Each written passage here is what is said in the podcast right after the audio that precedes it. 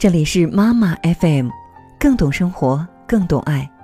你好，朋友，我是文月。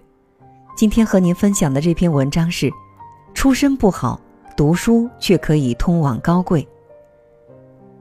当我还是个孩子时，我吃了很多的食物，大部分已经一去不复返，而且被我忘掉了。但可以肯定的是，它们中的一部分已经长成我的骨头和肉。读书。大概也就是这样的一个生长过程吧。古语有云：“腹有诗书气自华。”臧克家说：“读过一本好书，像交了一个益友。读书不会让你立刻变身百万富翁，但是读过的每一本书、每一句话，都会影响你的内涵和智慧。你的气质就是你读过的书和你走过的路。”三毛曾经说过。读书多了，容颜自然改变。许多时候，自己以为看过的书都成了过眼烟云，其实他们仍潜伏在气质里，在谈吐上，在胸襟的无涯里。最近很火的中国诗词大会冠军武亦姝，在朋友圈里被刷了屏。我听到很多人说武亦姝十分美，但我以为这种美是一种自信，一种骄傲。一种舍我其谁的气质。如今，我们越来越意识到读书的重要性，再也不是读书无用论大行其道的时代了。很多人问：出身不好，没有背景，如何才能闯出自己的一片天地？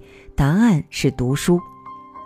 举一个很生动的例子：新东方创始人俞敏洪，也就是电影《中国合伙人》的原型，他曾说过。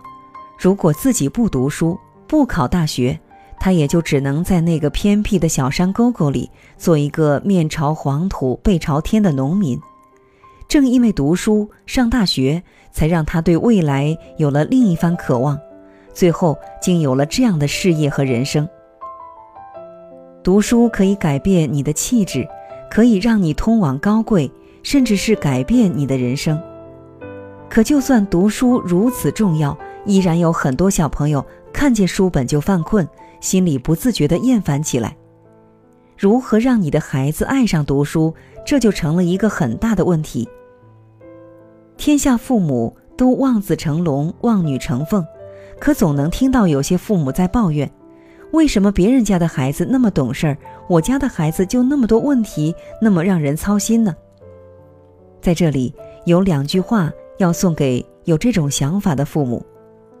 第一句，孩子也是人，是人就一定会出问题，出问题很正常，不出问题的孩子那才是有问题的孩子。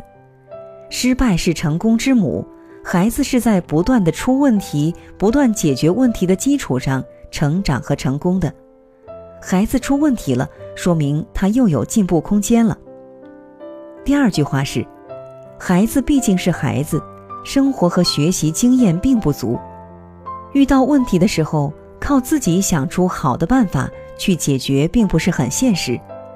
作为家长，要想办法引导孩子找到解决问题的方法，帮助孩子解决问题，这是家长的责任。